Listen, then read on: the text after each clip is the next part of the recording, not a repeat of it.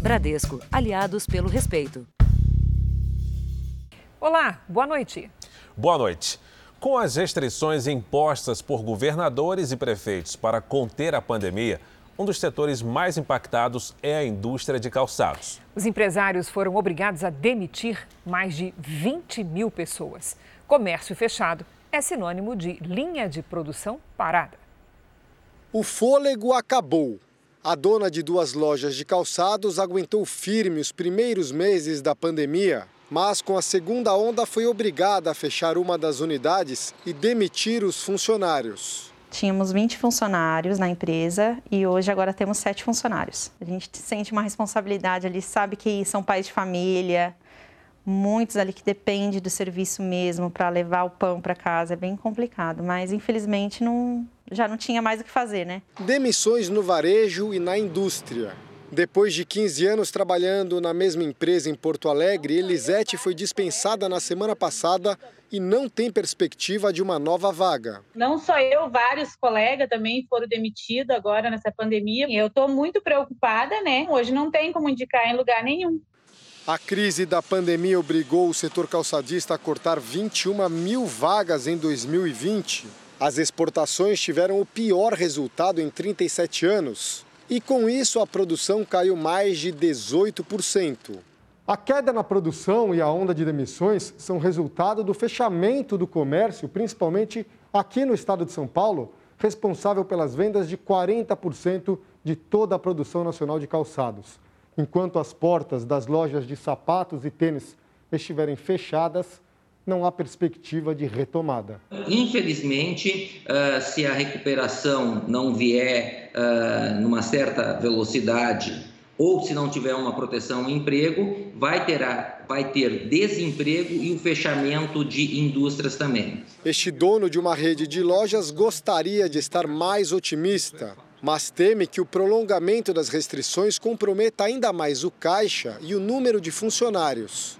30 já foram demitidos. Vamos ter que amargar muitas demissões a mais, vamos ter que amargar muitas lojas fechando e muita gente indo aos bancos emprestar dinheiro porque não vão, não vão ter condição de pagar suas contas. Isso é fato. Veja agora outros destaques do dia. Polícia Federal troca superintendente que apresentou notícia crime contra o ministro Ricardo Salles. Mais de 60% das cidades paulistas não têm remédios do kit intubação. Em entrevista a Roberto Cabrini, uma ex-namorada de Dr. Jairinho revela detalhes da agressão que teria sofrido junto com o filho. E na série especial, passageiros do transporte em Belo Horizonte chegam a dividir com outras sete pessoas o mesmo metro quadrado.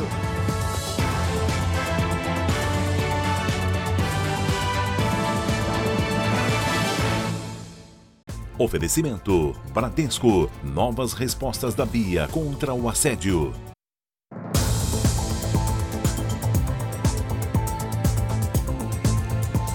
A variante brasileira do coronavírus, a sobrecarga no sistema de saúde e a alta nas infecções criaram uma nova característica entre os doentes com a Covid-19.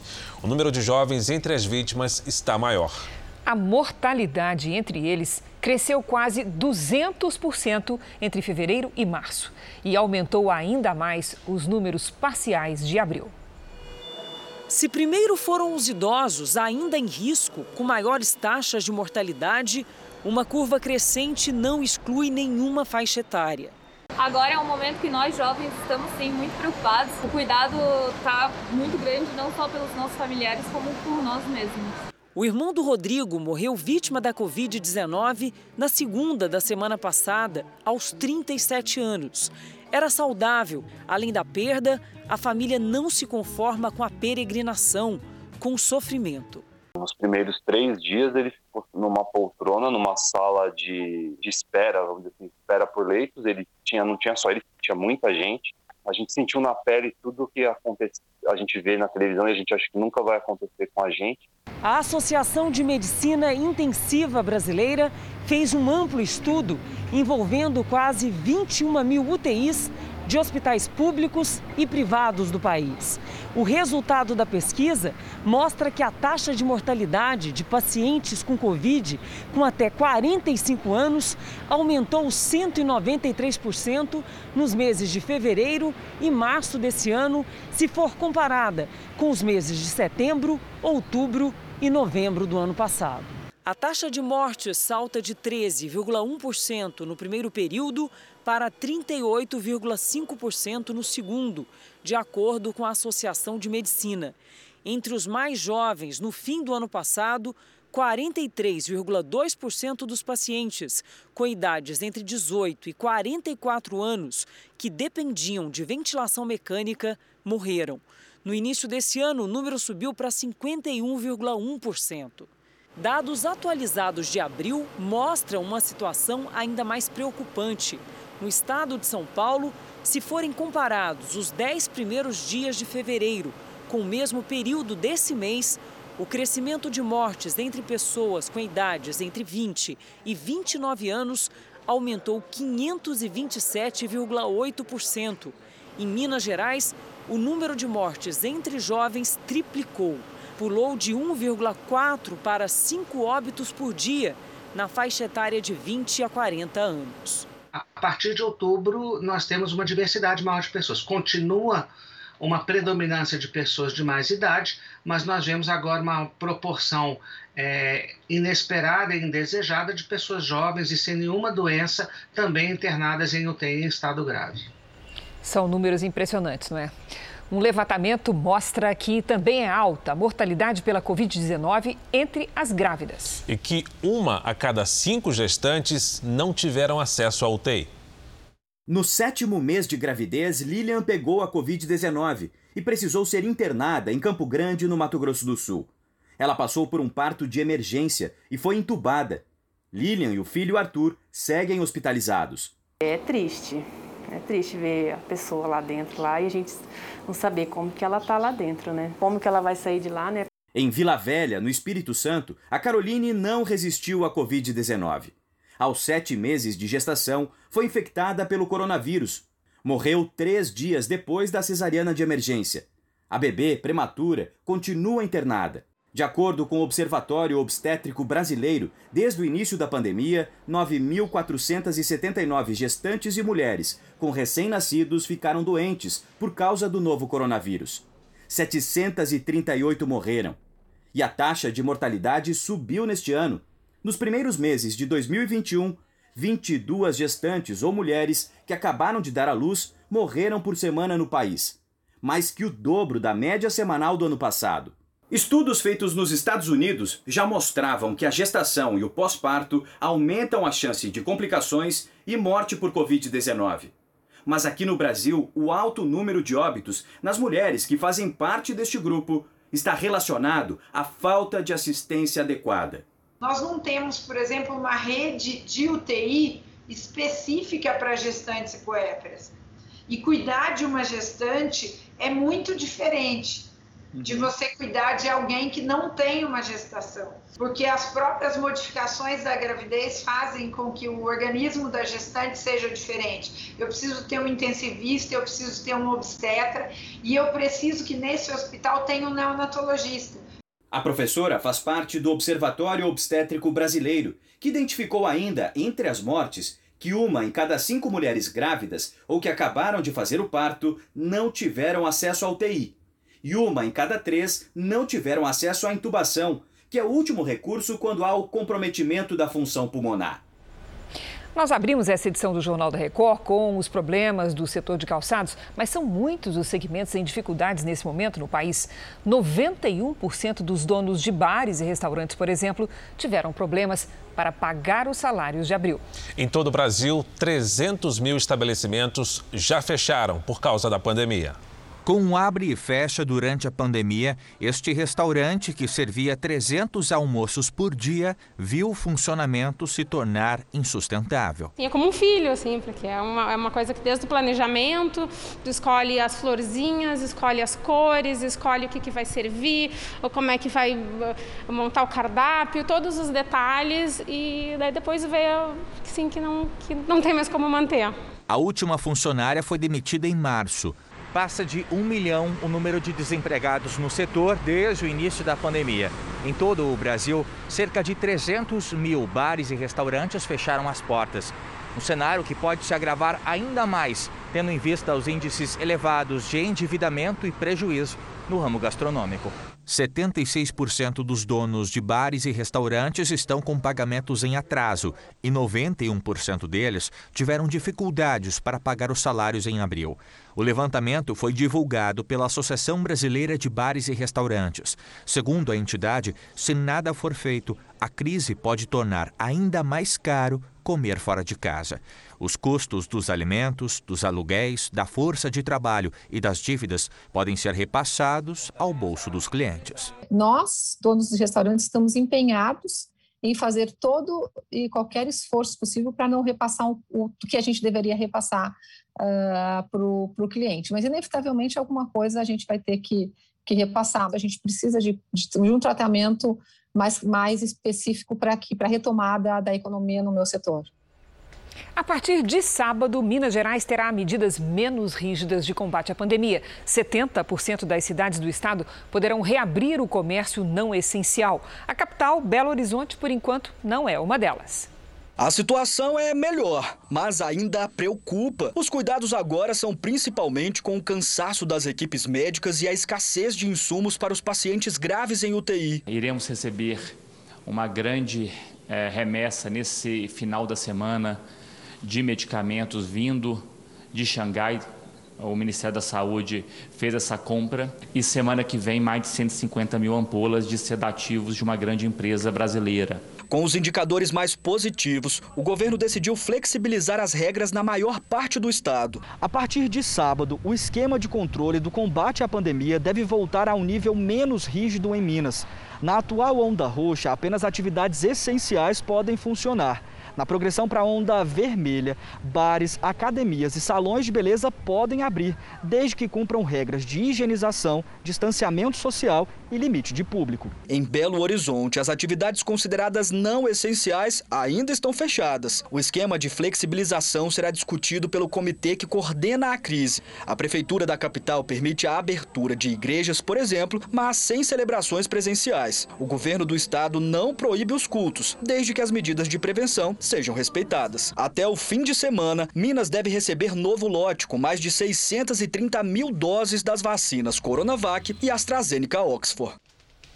O Jornal da Record traz agora os números da pandemia. Segundo o Ministério da Saúde, o país tem 13 milhões 746 mil casos de Covid-19. São mais de 365 mil mortos. Foram 3.560 registros de mortes nas últimas 24 horas. Também entre ontem e hoje, 65 mil pessoas se recuperaram. No total, já são 12 milhões 236 mil pacientes curados e 1 milhão 144 mil seguem em acompanhamento.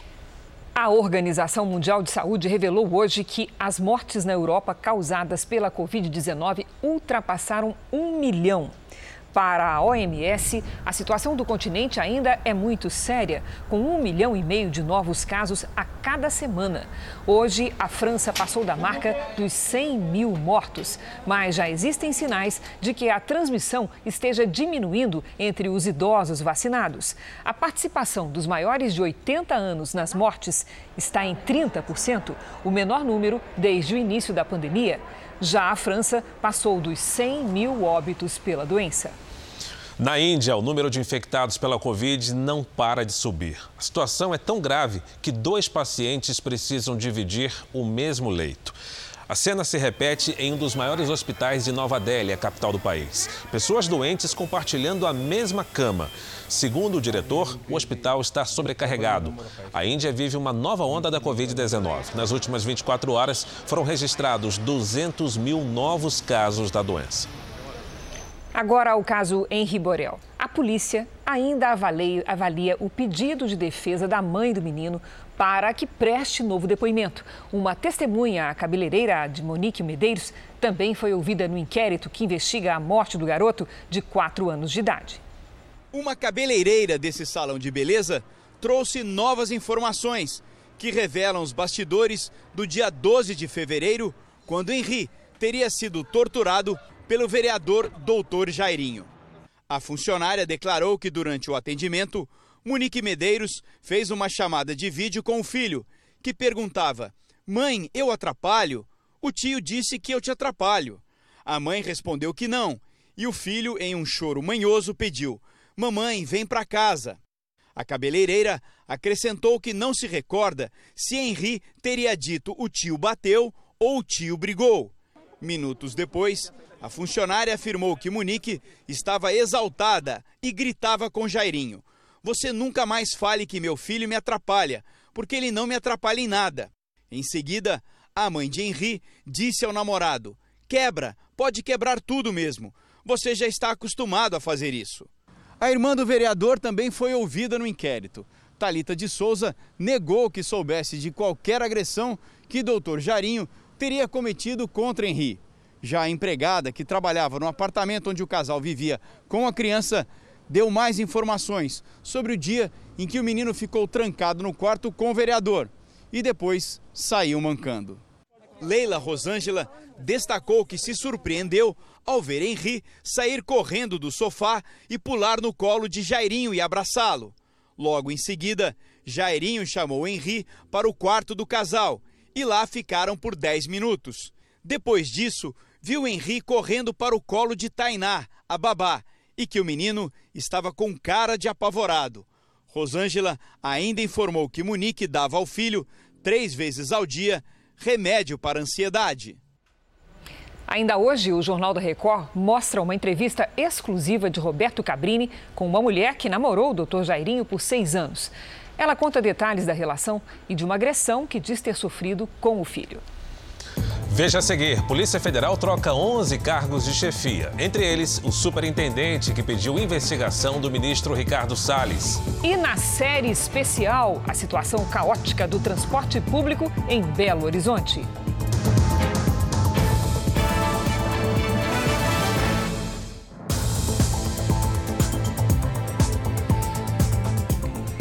Polícia Federal trocou seis cargos de direção e cinco superintendentes entre eles o do Amazonas. Ontem, Alexandre Saraiva, responsável pela Polícia Federal do Estado, apresentou ao Supremo Tribunal Federal uma notícia-crime contra o ministro do Meio Ambiente, Ricardo Salles, que estaria favorecendo madeireiros na região.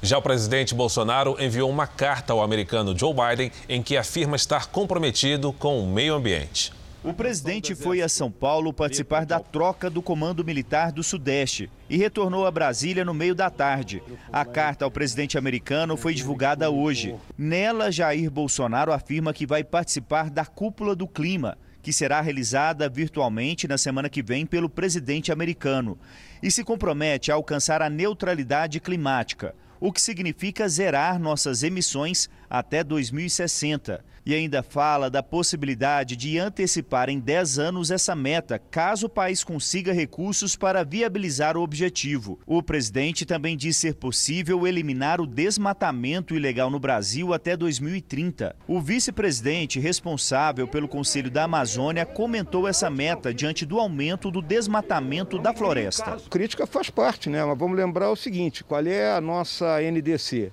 né, em relação a desmatamento ilegal? É chegar a 2030 com ele zerado. Então nós temos que ir por etapas. Não adianta eu chegar e dizer, ah, pô, ano que vem eu vou derrubar em 5 mil, 6 mil. Então eu vou derrubando pouco a pouco, até chegar a 2030 com isso zerado. Se conseguir antes, ótimo. Os esforços do governo na área ambiental esbarram em um novo problema. O ministro da área, Ricardo Salles, foi acusado pela Polícia Federal de atuar em favor de madeireiros da Amazônia e de cometer os crimes de obstrução das investigações, advocacia administrativa e organização criminosa. A notícia crime será analisada pelo Supremo, a quem caberá autorizar ou não a abertura de inquérito. Além do ministro, a PF também coloca o senador Teomário Mota, do PROS, como suspeito dos crimes. As acusações têm ligação com uma grande apreensão de madeira feita no fim do ano passado, avaliada em 130 milhões de reais. Segundo os investigadores, o ministro e o senador tentam defender a legalidade do material e dos madeireiros envolvidos. Ricardo Salles chegou a visitar a região em março. Para a PF, o ministro Itelmário Mota tiveram parceria com o setor madeireiro para dificultar a investigação. Após a denúncia, nesta quinta-feira, o superintendente da Polícia Federal no Amazonas, Alexandre Saraiva, responsável pelas investigações, foi comunicado que será substituído pelo também delegado Leandro Almada. A decisão é do novo delegado-geral da Polícia Federal, Paulo Maiorino, que já trocou cinco superintendentes da PF pelo país. Também hoje, a Polícia Federal anunciou a troca de outros seis diretores. Olha, segundo a assessoria do Ministério do Meio Ambiente, Ricardo Salles só irá se pronunciar na Justiça.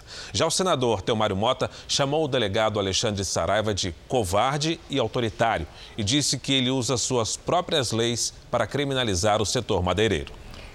Por oito votos a três, o Supremo Tribunal Federal declarou a incompetência da 13ª Vara Federal de Curitiba e anulou as condenações do ex-presidente Lula na Operação Lava Jato. Isso não livra o ex-presidente dos processos que serão analisados pela primeira instância do Distrito Federal, mas na prática permite que ele participe das próximas eleições. Os três votos contra a decisão foram do presidente do tribunal, Luiz Fux, e dos ministros Marco Aurélio Melo e Nunes Marques. Presidente do Senado, Rodrigo Pacheco, leu nesta tarde os nomes dos senadores que vão participar da CPI da pandemia. São 11 titulares e 7 suplentes. De Brasília, a Renata Varandas tem outras informações e explica para a gente quais são os próximos passos. Renata, boa noite. Oi, Fara, boa noite a você, boa noite para a Cris, boa noite a todos. Pois é, bom, nomes lidos, agora a CPI já pode ser instalada formalmente no Senado.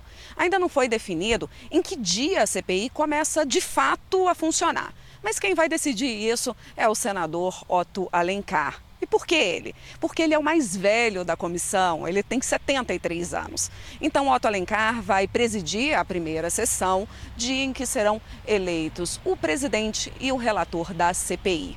Vamos ver agora quem são os senadores titulares que compõem a Comissão Parlamentar de Inquérito da Covid. Os 11 titulares da CPI são os governistas Ciro Nogueira, do PP, Eduardo Girão, do Podemos, Marcos Rogério, do DEM e Jorginho Melo, do PL. Os que se dizem independentes, Eduardo Braga e Renan Calheiros, do MDB, Otto Alencar e Omar Aziz, ambos do PSD, e Tasso Gereissati, do PSDB. E os senadores da oposição Randolfo Rodrigues, da Rede, e Humberto Costa, do PT. Vamos agora com a opinião do Augusto Nunes. Boa noite, Augusto. Boa noite, Cris. Boa noite, Fara. Boa noite a você que nos acompanha. Os senadores e deputados federais podem instaurar as CPIs que acharem necessárias e investigar o que quiserem. Podem defender quaisquer ideias ou propostas, aprovar ou rejeitar pedidos de impeachment do presidente da República ou de ministros do Supremo Tribunal Federal. É assim nas democracias, mas os representantes do povo tem o dever de atender aos interesses dos representados com a conclusão, ainda neste ano, da reforma administrativa e da reforma tributária. O Congresso precisa tratar imediatamente dessas mudanças indispensáveis a um país atormentado pelos efeitos da pandemia sobre o quadro econômico. 2020 foi um ano perdido. Ao assumirem seus cargos há um mês e meio, os presidentes do Senado, Rodrigo Pacheco, e da Câmara dos Deputados, Arthur Lira, prometeram compensar esse desperdício de tempo, apressando já a votação das reformas. É hora de cumprir a promessa. Nada pode ser mais relevante e urgente que cuidar dos destinos do Brasil. A seguir tem entrevista exclusiva em que a ex-namorada de Doutor Jairinho revela detalhes das agressões que ela e o filho teriam sofrido. E na série especial, os passageiros que sofrem com as aglomerações em ônibus lotados da capital mineira.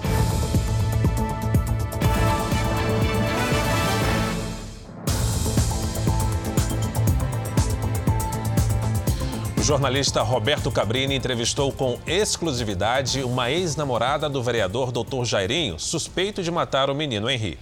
A mulher ainda não tinha falado com a imprensa e revela que foi vítima de violência, assim como o filho dela, que teria sido torturado com pisões na barriga.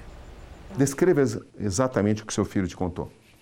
Ele disse que quando ele acordou, eles acordaram para beber água e ele estava acordado, o Jairinho estava acordado e ele pegou água para os dois, deu um para Clara, um para o Enzo e falou: Clara, vai dormir que eu vou cuidar dele.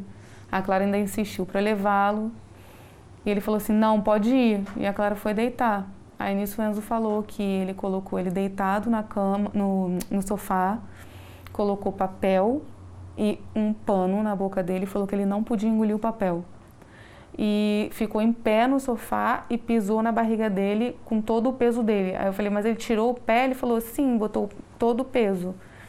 E aí teve uma hora que ele conseguiu sair, foi que falou, ele falou isso pra mim, teve uma hora que eu consegui fugir dele. E aí eu corri para você. Só que eu não, você não, você não me ouvia. Eu tentei te chamar e você não me ouvia. Eu falei, mas você mexeu em mim? Ele falou, mexi. Você não me ouvia. E aí nessa hora ele, aí ele falou assim, aí ele me pegou. Acho que foi o tempo de, de alcançá-lo, não sei. E hoje você conclui que você estava dopada? Sim, você pela forma que eu acordei, sim. Só que eu não. Pelo Isso... que a sua filha, Clara, te contou? Sim, é, é porque. O que ela te contou exatamente? Ela falou que viu um pozinho branco dentro da, da, do copo, tanto no meu quanto no dela. Você diria que ele quase chegou a acabar com a vida do seu filho? Da, da perna? É. Da perna, não. O, de, não, do ah, dia que ele pressionou ah, é, eu acho que... O peito do seu filho? Eu não sei se ele tinha intenção de matar. Que idade seu filho tinha? Dois para três. Dois para três. E esse foi o acontecimento... Que marcou ele. Mais marcante, o seu filho. Foi o que ele falou, sim. Eu vejo lágrimas nos seus olhos. É difícil falar. Por quê? Eu não consigo imaginar o que ele possa ter passado. O seu filho. E o que esse menininho passou também, e até essa menina. Eu acho que se não tivesse acontecido isso hoje, eu vejo que ele não ia parar. Ele não ia parar. Algo compulsivo? Parece. É assustador. Que outros comportamentos você se recorda assim? Ah, esses comportamentos agressivos comigo é o que eu mais via, porque quando ele não era agressivo, ele era bonzinho. E outra coisa que ele é muito mentiroso. Ele mente demais. Ele mente o tempo inteiro. No Como é que eu digo no, no relacionamento. As coisas que ele falava para mim e o que ele estava fazendo. Ele conseguia estar tá comigo e com a Monique, se o Roberto estava com outras, estava com a ex-mulher e estava querendo ficar comigo. E era assim. Isso... Mentia, manipulava, Sim, controlava? Muito. Controlava muito. E ameaçava? Eu, eu fui ameaçada. De que forma? Quando eu falei que eu ia contar que ele estava vindo atrás de mim toda hora, eu ia falar para para a ex-esposa dele, que na época eu estava com ela, e ele falou que ia me machucar onde mais me machucava. O que, que você entendeu disso? Que ele ia machucar meus filhos. Onde mais me machuca não é, não é a mim, são os meus filhos. Eu entendi assim. E qual foi a sua reação? Eu parti para cima dele, empurrei ele e coloquei ele para fora da minha casa. Essa foi a minha reação. Qual foi o dia que ele foi mais violento? O dia que ele foi mais violento, o primeiro, a primeira vez, que foi quando ele me enforcou, e a última vez, que foi quando ele se descontrolou e ficou me agarrando pelo pescoço, mordeu minha cabeça. Foi meio. Fiquei muito assustada ali. Foi muito tempo também, não foi uma coisa rápida. Um... Ele ficou muito tempo fazendo isso. Entre eu puxar e eu tentar correr para o carro e ele me puxar de volta para casa. Nesse dia, acho que foi o pior. Até que ponto você acha que fez tudo o que você poderia para evitar isso? Até que ponto você poderia tê-lo denunciado? Quando eu descobri que ele estava com a Monique, eu entrei em contato com ela, conversei muito com ela. E uma das coisas que eu conversei com ela, porque era o que eu tinha para falar mesmo, que foram as agressões que eu sofri dele. Até porque até então eu não tinha nada que eu soubesse para falar a respeito do que aconteceu com meu filho. O que eu falei para ela foi do que ele fazia comigo. Você se sente mais aliviada agora? Sim. Como é que você se sente exatamente? Apesar Escreva. de estar aliviada de ter falado o que. Porque eu sei que eu posso contribuir falando isso. apesar do alívio, eu continuo sentindo medo. Eu não sei o que pode acontecer. Medo do quê? Do que ele pode fazer, se ele tá, vai ficar com raiva. Tenho medo. Mesmo ele estando preso? Claro. Sim, ele é influente, eu tenho medo. Do que ele é capaz? Depois de ver tudo isso, se ele realmente fez isso com esse menino, pelo que ele fez com meu filho, eu acredito que ele seja capaz de tudo. Mas, assim, eu, eu vi que chegou num ponto que eu precisava falar, até para não piorar as coisas, para mim, no caso. O que, que você não falou no primeiro depoimento à polícia? Eu respondi as perguntas que foram feitas, mas eu não disse que eu era agredida. Eu preferi não dizer para me proteger. E não falei nada do Enzo porque eu não sabia dessas questões que ele contou agora. Do pisar na barriga, de comer papel, de botar pano na boca, de botar saco e entrar no carro. Eu não sabia. Mas não contei tudo porque eu ainda tenho muito medo. E agora você vai contar tudo isso à polícia? Ainda mais que meu filho falou, né? Se ele agora contou, talvez ele estivesse precisando falar e nunca falou. Você tem consciência da importância desse seu novo depoimento? Sim. E você vai fazer a sua parte? Claro. É uma decisão tomada? Sim, já. O que, que você espera de tudo isso? Eu espero justiça. Não só por essas crianças, mas as nossas estão, né? Tanto os meus quanto da, da outra menina. O Henri não tá. Ele não teve chance de, de, de se defender. Infelizmente, ele morreu. A entrevista completa com a ex-namorada do Dr. Jairinho você acompanha no Domingo Espetacular. Em Goiás, sete aviões que eram usados para o tráfico internacional de drogas foram apreendidos. Uma das aeronaves da quadrilha chegou a ser interceptada pela Força Aérea Colombiana quando entrava no país vizinho, buscando drogas. Para não ser abatido, o avião foi obrigado a pousar. A investigação começou há cerca de dois anos, após um dos pilotos da quadrilha ser flagrado em um helicóptero com um prefixo clonado. Meses depois, o mesmo piloto foi preso novamente, com um milhão de dólares em dinheiro vivo, no Pará. E isso é, despertou uma atenção maior da Polícia Civil do Estado de Goiás, é, ocasião em que nós intensificamos o monitoramento dessa organização criminosa. A quadrilha utilizava as aeronaves para trazer drogas para o Brasil, principalmente pasta base de cocaína. Quatro pessoas foram presas, seriam os líderes da organização criminosa que tem ramificações em todo o país. Foram cumpridos ainda 17 mandados de busca e apreensão em Goiás, Mato Grosso, São Paulo e Santa Catarina. Na casa de um dos líderes, em um condomínio de luxo de Goiânia, a polícia encontrou armas de fogo e um trem de pouso. Os bens dos investigados foram bloqueados pela justiça. Não adianta prender apenas o piloto, não adianta apenas apreender a droga. Né? Você só consegue realmente uh, combater organizações criminosas com a constrição patrimonial. Depois do alerta de São Paulo sobre a urgência em receber o kit intubação, mais de 60% das unidades municipais de saúde do estado estão sem os medicamentos.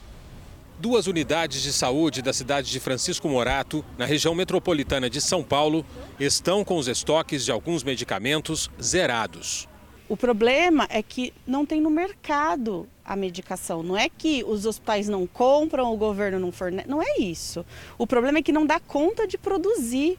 O kit intubação inclui anestésicos, relaxantes musculares e sedativos e são essenciais para manter o bem-estar do paciente durante o uso do tubo.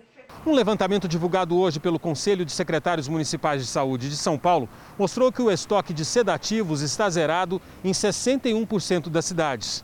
E a falta de neurobloqueadores atinge 68% delas.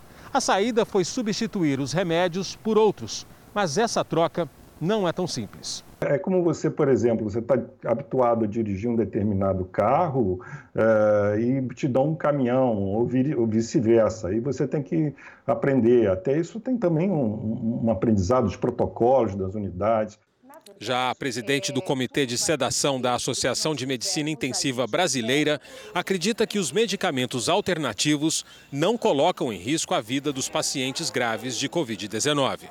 Mais uma vez eu reforço, todos os medicamentos alternativos que estão nos documentos da Sociedade de Especialidades, eles são medicamentos seguros, que são possíveis de utilização com segurança. Mas por causa da pandemia, esses medicamentos começaram a ser utilizados em grande quantidade. Um aumento tão rápido que a demanda não consegue acompanhar a produção. A indústria farmacêutica que produz esses, medicamentos, que no Brasil são aproximadamente umas 30 empresas, elas é, aumentaram muito a capacidade produtiva delas. Todas elas estão trabalhando em turno ininterrupto de revezamento. São sete dias por semana, 24 horas por dia. São Paulo enviou nove ofícios ao Ministério da Saúde, pedindo urgência na recomposição dos estoques. O prazo venceu ontem, mas hoje o governo anunciou ter recebido uma doação de 407 mil remédios. A entrega aos municípios ainda vai ser definida. O ministro da Saúde, Marcelo Queiroga, pediu a união entre os setores de governo e a iniciativa privada para garantir o tratamento dos pacientes. Não é hora de ficar um atirando no outro, é hora de trabalhar em prol da sociedade brasileira, né? que a própria iniciativa privada ela pode buscar insumos no exterior e trazer para o atendimento dessa situação de emergência sanitária. Um carregamento com mais 2 milhões e 300 mil medicamentos doados por empresas privadas ao Ministério da Saúde deve chegar hoje às 10h30 da noite no Aeroporto Internacional de Guarulhos. A situação também é crítica em hospitais públicos do Rio de Janeiro. Sem os sedativos, os pacientes são amarrados nas camas. O choro é de quem acabou de perder o marido. Ele ficou 10 dias entubado. Um sofrimento agravado pela falta de sedativos nesse hospital municipal do Rio. Pessoa entubada, tendo que diluir sedação para poder dar certo. Gente, isso é o cúmulo do absurdo. Não pode fazer isso. Não pode. Hoje eu perdi meu esposo, mas quantas pessoas não estão tá passando por isso? A dor da Rayane se repete em outras famílias. Com a falta dos medicamentos, profissionais da saúde denunciam a decisão de medidas extremas. Os pacientes que estão sendo entubados, acordados, somos obrigados a conter o paciente mecanicamente, é, amarrando os braços, perna, para evitar que esse paciente tire o tubo. A dona Sônia foi internada no início do mês na Baixada Fluminense. Antes de ser entubada, fez uma chamada de vídeo com os filhos. Os médicos pediram que eles mesmos comprassem os medicamentos. A gente correu atrás, ligou para várias farmácias, eu liguei para a farmácia de outro estado, nenhum deles tem. A intubação é necessária quando o paciente perde a capacidade de respirar sozinho. Ela é usada nos casos mais graves da Covid-19. O chamado kit intubação é formado por um conjunto de anestésicos, sedativos e relaxantes musculares que evitam sofrimento e ajudam a melhorar a resposta aos medicamentos. Se a gente não tem essas medicações, o que, que pode acontecer? Vai ser um filme de terror para o paciente porque ele vai sentir a dor de um tubo descendo pela garganta, ele vai estar acordado e ele vai lutar contra aquilo. O relato de uma funcionária de outro hospital público preocupa. Não está faltando só sedativo, sabe? Está faltando várias outras medicações que são de baixo custo, mas que já não tem mais. Depois de perder o marido para a Covid-19, a dona Neuza também está com a filha internada com a doença.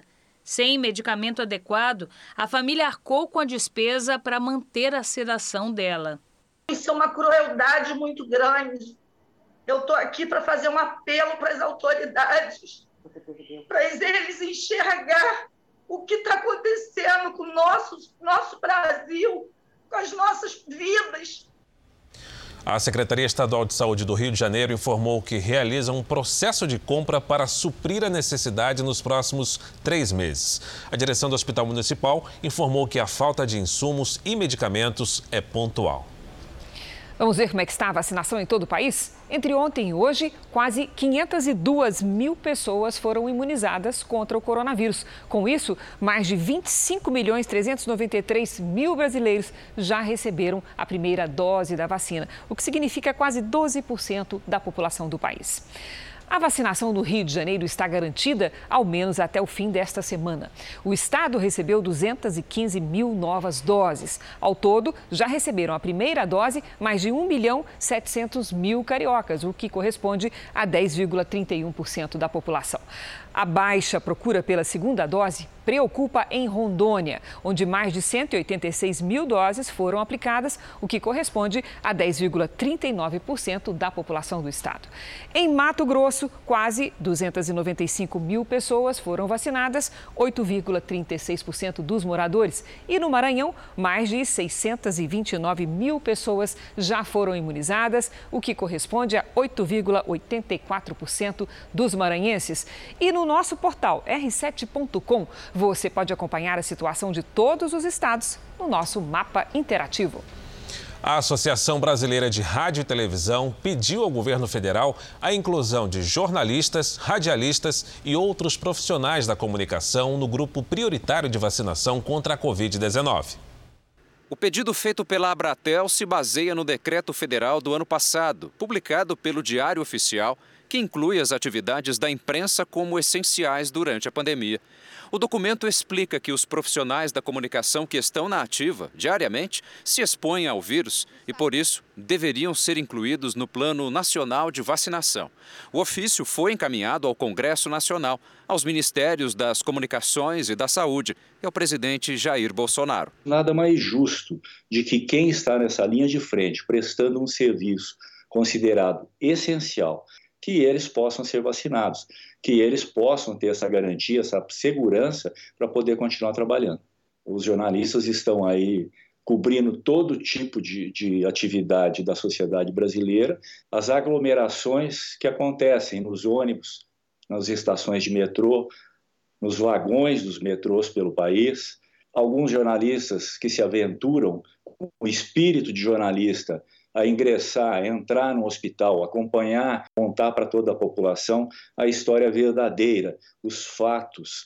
Um levantamento feito pela Federação Nacional dos Jornalistas aponta que o Brasil é o país com o maior número de profissionais da comunicação mortos em todo o mundo por causa do coronavírus.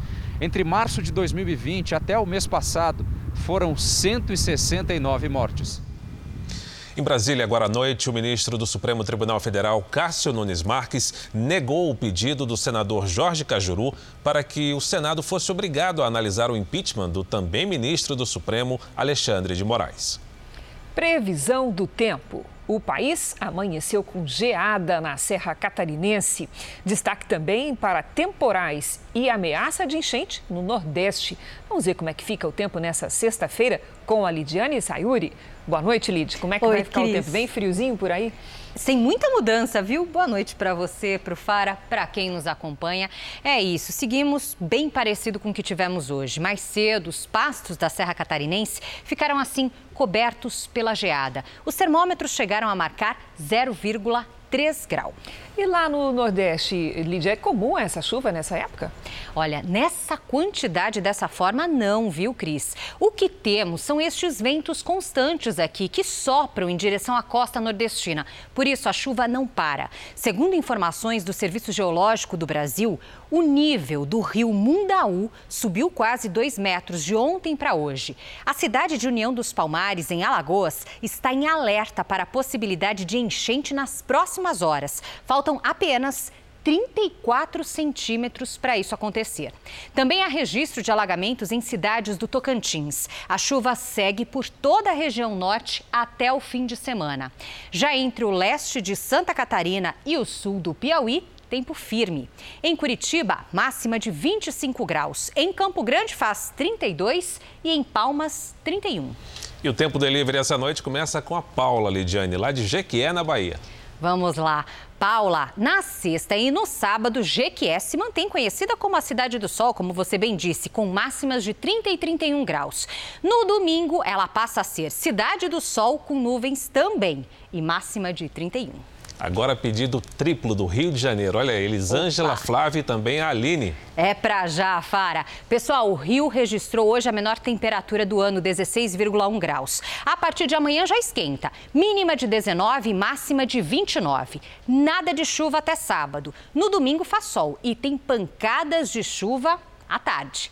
Participe do Tempo Delivery também pelas redes sociais com a hashtag você no JR. E para encerrar, em São Paulo, amanhã, máxima de 27 graus, sem nada de chuva. Obrigada, Lidy. Até amanhã. Obrigado, Lidiane. Nos Estados Unidos, a polícia de Chicago divulgou hoje imagens de um garoto de 13 anos que morreu após ser atingido por um agente de segurança. O vídeo de uma câmera presa ao guarda mostra o policial correndo atrás de Adam Toledo. Ele pede ao garoto que pare e mostre as mãos. Adam se vira e o agente atira. O garoto foi socorrido no local, mas não resistiu aos ferimentos. A polícia alega que Toledo portava uma arma de fogo. Israel completou hoje 73 anos de existência e diversos eventos foram realizados no país para comemorar a data. Caças militares dão um show no céu de Tel Aviv. Todo ano, milhares de israelenses se juntam na orla da cidade para assistir o famoso desfile aéreo da defesa de Israel. Dessa vez foi um pouco diferente por conta da pandemia de Covid-19. No país onde cerca de 60% da população já foi vacinada, muitas famílias garantiram a segurança com distanciamento social. Hoje, o governo anunciou que, com a queda de casos da doença, o uso de máscaras ao ar livre deixará de ser obrigatório a partir de domingo. O dia é marcado por cerimônias oficiais, eventos grandes e muita festa. Famílias, amigos, casais apaixonados, o país inteiro comemora essa data fazendo aquele churrasquinho. Em um pronunciamento, o primeiro-ministro Benjamin Netanyahu afirmou que o sucesso de Israel contra o coronavírus mostra ao mundo que é possível vencer a pandemia. Em Jerusalém, o Museu de Israel lançou uma exposição de objetos decorativos feitos na primeira década de existência do país, que foi estabelecido em 1948. De acordo com a curadora do projeto, Sharon Weiser Ferguson, muitas famílias tinham esses objetos em suas casas. E eles são especiais porque simbolizam os primeiros anos do novo país o início do Estado de Israel. Algumas peças, como essa caixinha dourada, foram feitas para parecer muito mais antigas do que são, para realçar a história por trás do país. A curadora conta que, na época, os primeiros cidadãos decoravam os objetos do dia a dia, como candelabros, tigelas e até peças religiosas, com o símbolo do novo Estado.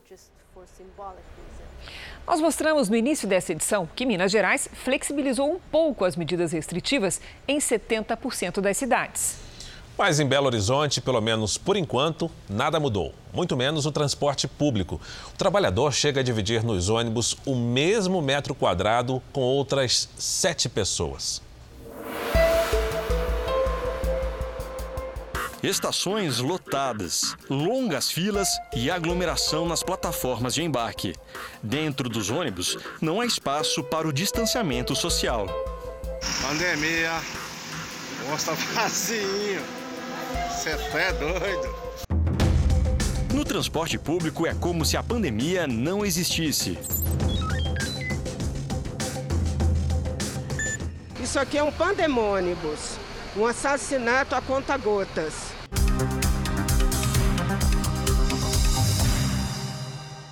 Não tem onde pra gente trabalhar. Ninguém tá passeando aqui não, não tem ninguém à toa não.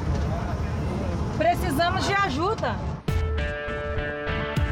O pedido desesperado vem de dentro de um ônibus lotado. Não adianta ficar afastado um do outro, um manter o distanciamento, porque dentro do ônibus a aglomeração é desse jeito aqui, ó. É o que a gente está passando todo dia. As imagens foram feitas pela Raquel, que trabalha no setor de triagem de um hospital privado. Ela não tem a opção de ficar em casa. A realidade é a mesma para milhões de brasileiros que temem ser contaminados a caminho do trabalho.